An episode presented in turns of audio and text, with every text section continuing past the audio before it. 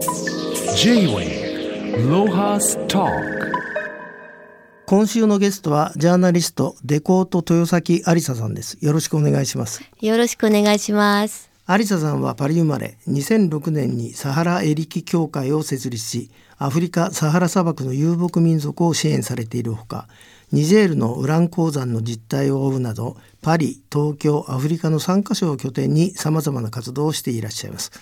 えー、お会いするのは1年ぶりですけど旅が人生のような有沙さんえー、まだコロナの影響で旅もできなかったとは思いますが、えー、この23年どうされていましたか？はいああの実はコロナの始まった頃私は日本に着いて、はい、それでずっともうほぼ1年間ぐらい私の四谷にある小さい平屋に閉じこもってトワレグ G のキロを書きました。なるほどなるほど。それであのはいあのある意味でコロナのおかげでこの本は書きましたと思います。なるほど。はいでもあれですよね今年に入ってから、えー、85歳のお母様とアルジェリアのサハラ砂漠に行ったと。あのはい。あのコロナが終わってからすぐまたサハラ砂漠に向かって行った。んですけどついでにあの母があのずっとサハラ一度見たいと言ってましたから何回もその旅が延期されててで85歳になる母なのでもうこ今年じゃないともうあとはチャンスがないかもしれない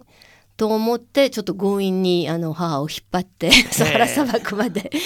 連れてっていったんですね。でもあれだよねエベレストだって高齢の人登るしいいんじゃない？ででも僕やっぱりほんのちょっとだけど、まあ、サハラ砂漠で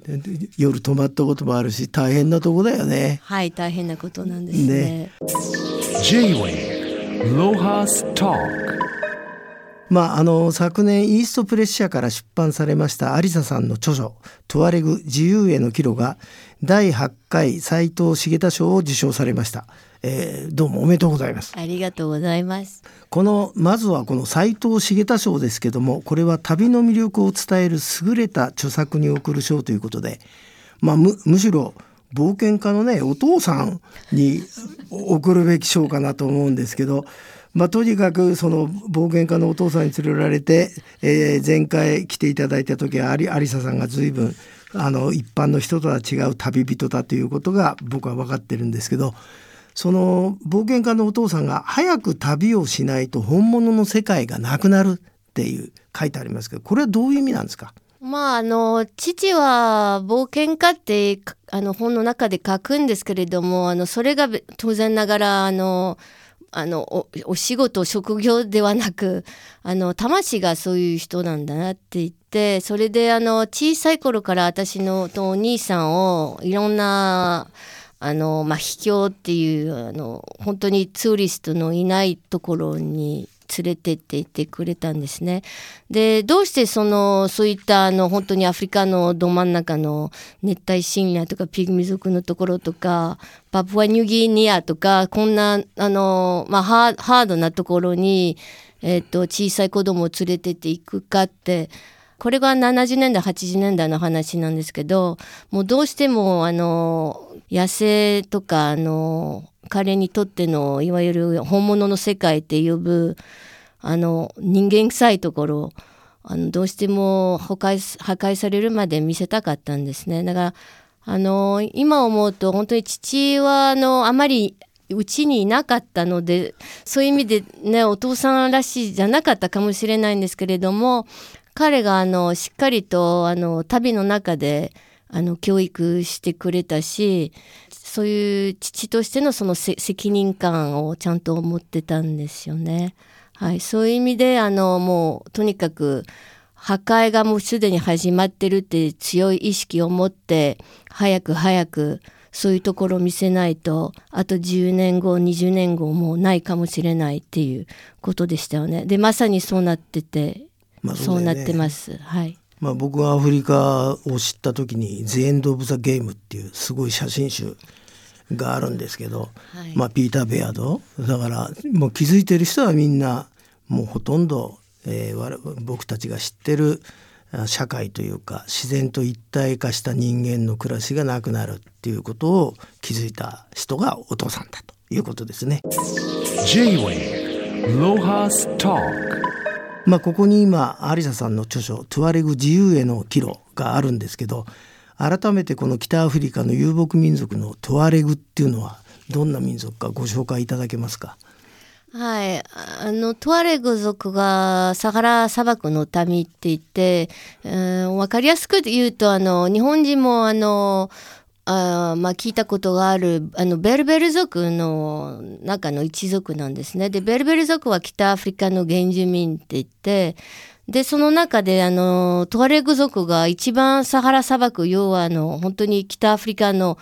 あのまあ、南ののサハラ砂漠に住んでる人たちで実はあのサハラ砂漠にって言ったらニジェールマリアルジェリアなんですけどそのニジェールアルジェリアマリの中のサハラ砂漠に住んでるのはトワレグ族だけですね。なるほど。なのでまあ要はあの本当のサハラ砂漠の民でありで遊牧民でありであのラクダを飼ってる人たちなんです。僕にとってはさあの青いターバンが一番もうトゥアレグっていうとあれが印象的なんですけどあれはあれですか？あのトゥアレグってまあ男性社会っていうか男ばっか出てくるんだけど女性も青い装束なんですか？トゥアレグは。はい、あの実はトワレグ族が男性社会ではなく母系社会であってそこがすごくはいあの誤解されてんだ。独はい独独特な社会を持ってあの女性が昔から非常にあの権限が強くてそれで実はあのそのトワレグ族も、まあ、巻いてるあのインディゴのターバンはあの掟のターバンであり文化のターバンでもあるんですね。要はあのこれがあのちょっとその日本人の武士に似てるところあるんですけどはい侍ですね。要はあの名誉に関わってるのでターバンを巻いてえー何を表すというとあの尊敬とあのケソンなんですね両方だから要は女性の前にターバンを巻くのが昔のやり方でお年寄りの前にターバンを巻いたりとか要はあの顔を隠しながら表情を出さない、なるほど。うん、というあの本当にトワレグの独特な文化が今でも、はい、残ってます。あのこう手を叩いてさそれでレロロロロとかいうのがトワレグの 僕のもう印象なんだけどあれは女性ですか？女性です。あのあのし下打ちながら、はい、下打ちながら、ね、はい、歌って。あのタマシェク語でタールリリッツって言って。あタウルリリッツの、ね、はいタールリリッツって言うんですね、非常にい印象深かったですね。J-Wave Lohas Talk まあ、アリサさんは遊牧民族の文化を伝えるとともに支援団体サハラエレキを設立され、まあ、このサハラエレキっていうのは何で設立されたんでしょう？うんまあ、ちょっとニジェールに何回も何回も旅してからアルジェリアの方のタシリナジェルという砂漠にあるあるトワレグと出会って招かれてそこからあのまあいろいろ出会いがあってラクダ使いと出会ってあのまあ、しばらくタシリナジャルで旅するともう要はそこがあのニジェルと違って遊牧民がいないところだったんですね。要はあのもうすでにトワレグ族のほとんどが定住させられてそれであの、まあ、その結果がラクダも少ないし遊牧キャンプがほとんどいない砂漠。でした。でもこの砂漠が私の見た砂漠の中で一番美しかった。それでああもったいないなと思いながらこの美しい砂漠にもっとラクダとあのラクダ使いとかもいればいいなってまあそういう思いからサハラエレキを立ち上げたんですね。なるほど。えっ、とサハラエレキで一番美しいと思ったニニジェールの砂漠なのどっち？私アルジェリアアルジェリアの砂漠がタシリナジェル美しさ美しさはタシリナジェルですね。いやいや僕も砂漠って夜がすごい綺麗でなんか寝てると太鼓の音で通信してたりあとなんだろうな地球に乗ってさ宇宙を滑っていく感じ？初めてそういう体験ができるのは砂漠ですよね。はい本当に星空がもう他のところで見られないほどね。360度の星が見えます。まあそのアリサさんはその男性のみで構成されるトワレグの伝統的な交易塩キャラバンに2度参加されていらっしゃいますけどもこの塩キャラバンを知ったきっかけはどんなことだったんでしょまあただあのナショナルジオグラフィックかどっかのそういう報道雑誌で見てえっ、とはいとてもうん、行きたいと思いましたよね。なぜか、まあ、その前に一度ラクダ乗りをあのモリターニャでやっていたらすごくつまらなかったたのでもうどうしようどうしようと思って要は私はあのあの時の夢がサハラ砂漠をラクダに乗って横断したいわけなんですね。でもそれは別にチャレンジとしてはじゃなくて遊牧民と一緒にあの彼らの暮らしとかあのキャラバンを見ながら一緒にあの横断したいという夢だったんですけれどもこれをどういうどうやって実現できるのか本当に分からなかったので塩キャラバンの話聞いた時にもうここれしかないと思ったんですね。なるほどまあ僕もあのナショジオに騙されて行っちゃいましたけど 取材に行きましたけどただ今回あの資料をあの見せてもらって初めて気がついたんだけど要するに塩を運塩の円盤っていうのかな。あれを運んでるだけだと思ったら違うんですね。さらにまた物々交換して彼らが横断することであの中になんか流通の道ができてたんですね。それちょっと教えていただけますか？あはい。あの塩を作ってるのは昔からあのカヌリ族って言ってあのビルマっていうオアジスの民族なんですね。だからそのオアジスに今でも塩田があっていくつかの塩田があってその塩田ができたのはまあおそらく昔あのまあ海だったっていう証拠ででその塩その塩田はまあ塩が入ってる湖なんですね。それで昔から塩のルートは存在していてその昔からその塩を運んでるのはトワレグ族だったんですね。だから私が同行した塩カラワがもうもう1,000年以上前からの交易でで彼らがどうして塩を運んでいるのかまずあの、まあ、最初は人間ものような塩だったんですけど結構もう70年代からあの海の塩とかも入ってくるとその方が安くてでビルマの塩どんどん価値がちょっと下がっちゃったんですけどそれでもあの誰があの求めていたのか遊牧民でしたよね。で遊牧民はあのこの岩塩を家畜に与えるとものすごく栄養たっぷりのその要はミネラルあの入ってるのでとっても価値があるんですね。それで私が同行した、えっと、もう98年は最初だったんですけどあのーあの時まだ塩のこどどこで売るのかよくわからなかったんですけどあと分かったのは、えっとこの塩をニジェールのサバンナサヘル地域まで売ってそれで買うのが遊牧民でしたと。はい要はまあ遊牧民がどれほどあのいるのかってによって塩カラバンが生き延びるんだと思うんですけれどもニジェールっていう国はまだ遊牧民がたくさん残ってるっていうのであの塩カラバンが今でもあの1年1回出発して塩を運んでるんですね。でそのルートは3,000キロというすごい大きな規模で他のあの塩カラバンはあちこちアフリカのジブチとかの周りにも塩カラバンがあるんですけどあの全然それを超えてる規模なんですね。その塩を運んでな何をと買えるんですか？えっと塩を売ってからあのトワレグ族が持って帰るのは主にミレットという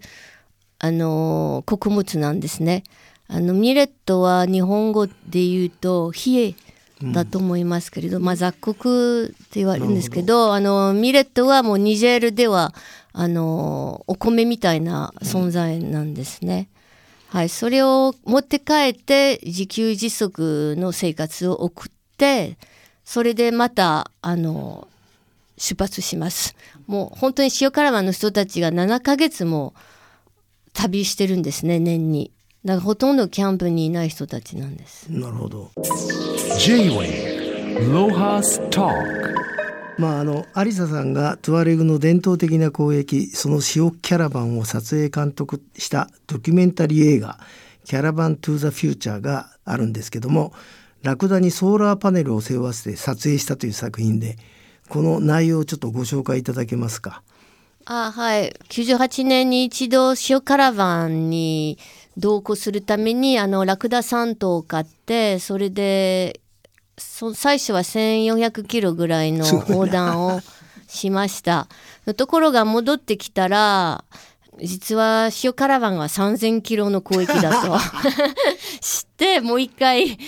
あの行くことを決心して、はいまあそれは実現するまでさすがに何年間がかかったんですけれどもあの途中でやっぱりこれせっかく、ま、もう一回やるんだったら記録残したいとそれで私があの映画作ったことなかったんですけど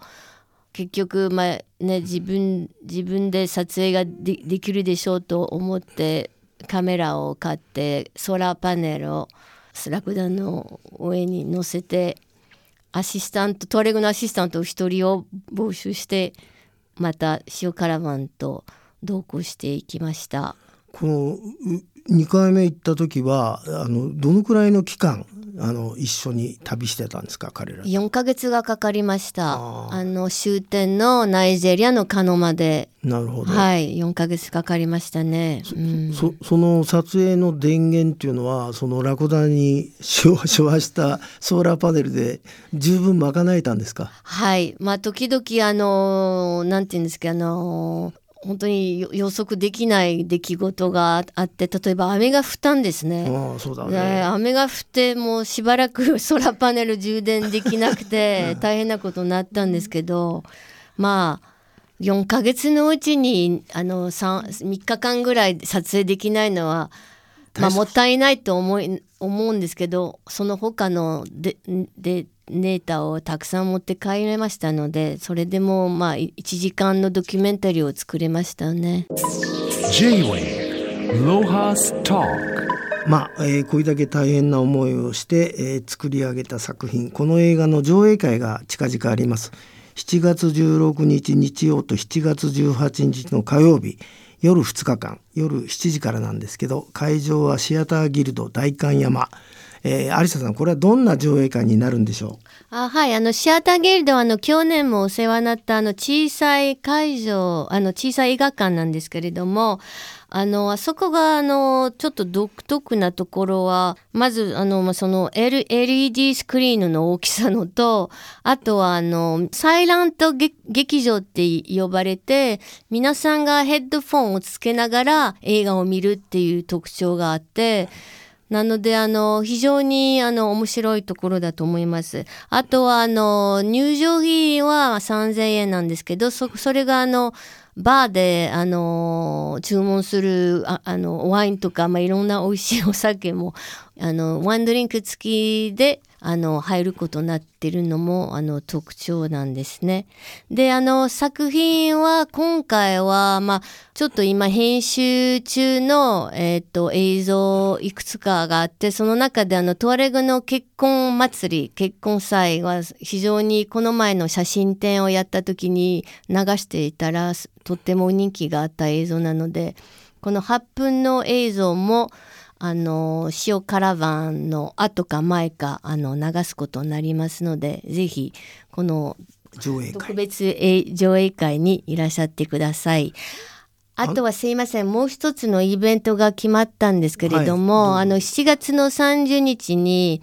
あの代々木上原の箱ギャラリーなんですけれどもあそこがあのああの先ほどあのちょっと話したサハラエリキのあの説明会があります。まあ、あのあそこもあのアルジェリアのタシリナジェルの映像かスライドを流しながら私があの今年の1月にあの再開したエリキキャラバンとあとはタシリ大地のあの祝いを巡る旅その2つの旅を紹介することになってますのであのアルジェリアのタシリナジェルトワレグ族のサハラに行きたい人たちもぜひあの7月30日の箱ギャラリーにいらっしゃってください。あの詳しい情報は私の小さいウェブサイトサハラエリキ .org にて見てください。わかりました。まあ本当に有沙さん今日はどうもありがとうございました。こちらこそ毎度ありがとうございました。J-Wave Lohas Talk